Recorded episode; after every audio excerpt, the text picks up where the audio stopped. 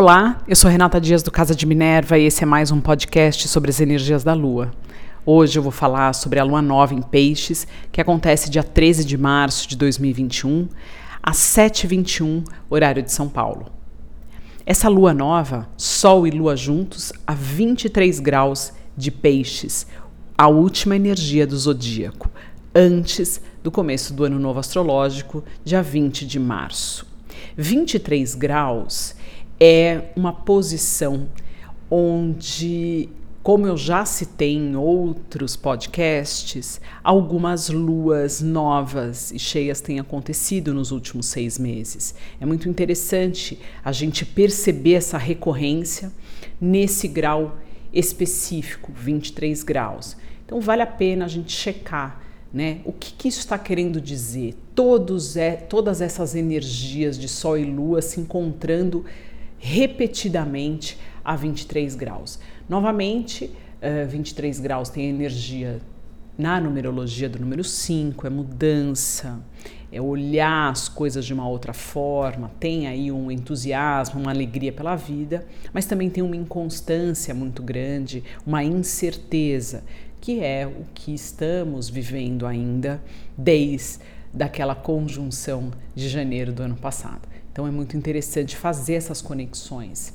Observar também que Peixes finaliza a energia do ano de 2020. Então é como se a gente estivesse terminando é, esse ano e entrando agora em março numa nova energia.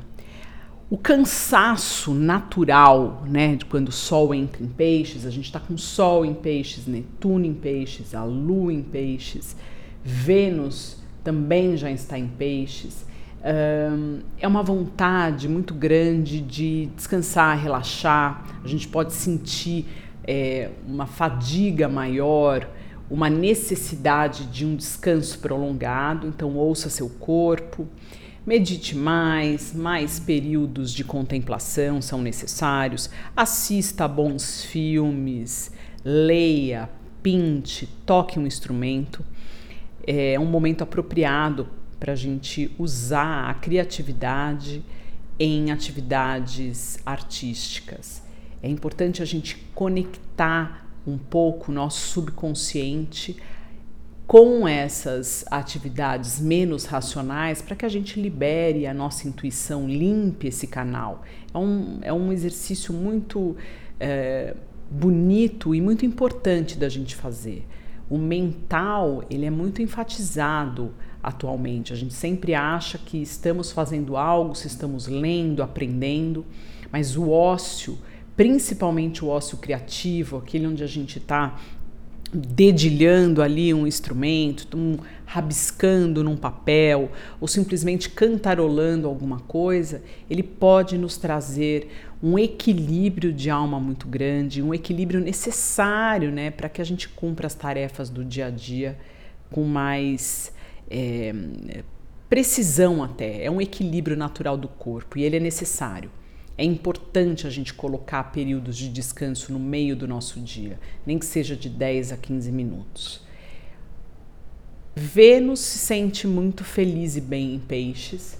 Agora, Netuno também está aí. Netuno está muito próximo, tanto de Vênus, quanto do Sol, quanto da Lua. Então, um anuviamento dos nossos sentimentos ou até das nossas decisões financeiras pode acontecer um anuviamento dos nossos próximos passos e objetivos. A lua nova é onde a gente planta a semente, mas você pode estar sentindo um certo desconforto em relação ao que você quer plantar daqui para frente. Então espera um pouco, deixa passar alguns alguns dias até que a energia do sol esteja em Ares e aí provavelmente você já vai ter um pouco mais de clareza aproveita realmente esse período. Acho que agora né, estamos ainda é, com um, é, uma, um arrochamento das medidas em relação à pandemia, enfim. Então aproveita, fica um pouco mais recluso, um pouco mais em casa.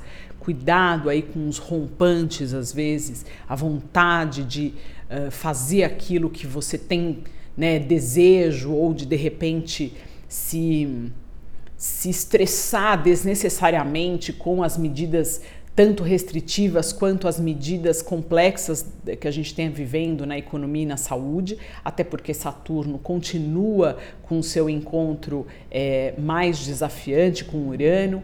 É um ponto, e esse encontro aconteceu né, dia 17 de fevereiro, mas ainda continua reverberando.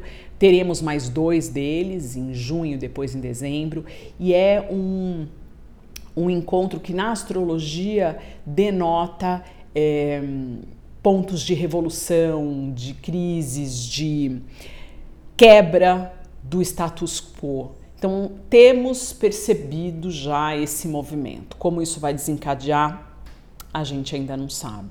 Mas tenha responsabilidade pela energia que você coloca para fora. Eu acho que é importante lutarmos batalharmos por aquilo que a gente quer, mas uh, a rebeldia ou o excesso da necessidade de liberdade ou de se impor né, uma ideia, ela às vezes causa mais danos do que uh, coisas positivas. Então observe bem, pondere.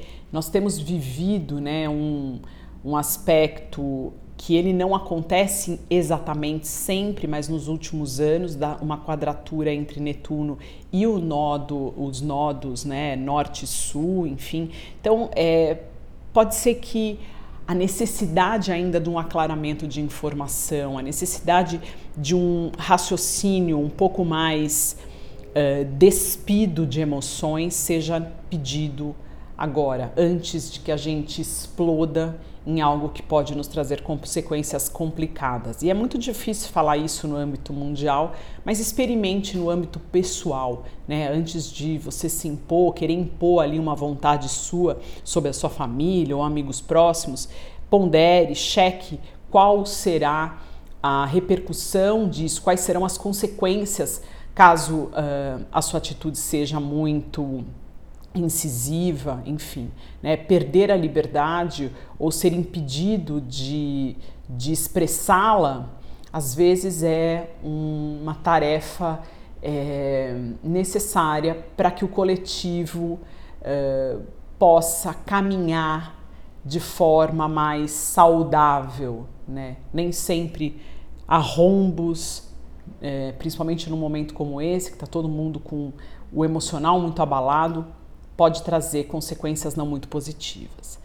Outro ponto interessante é o Marte também em Gêmeos. Então, o Marte ele dá energia, ele dá força de ação, ele dá potência na energia de Gêmeos. Gêmeos o que, que é? Comunicação, troca de informação, perguntas, questionamentos. Então, cuidado com fake news, cuidado com aquilo que você repassa nas redes, cheque as fontes, uh, olhe o porquê isso está sendo colocado ali, sempre existe uma alguns interesses escusos de todas as partes. Então, tenha um filtro seu uh, natural para tudo que você ouve, para tudo que você comunica ou uh, repassa de informação. Né? Isso é realmente uh, necessário.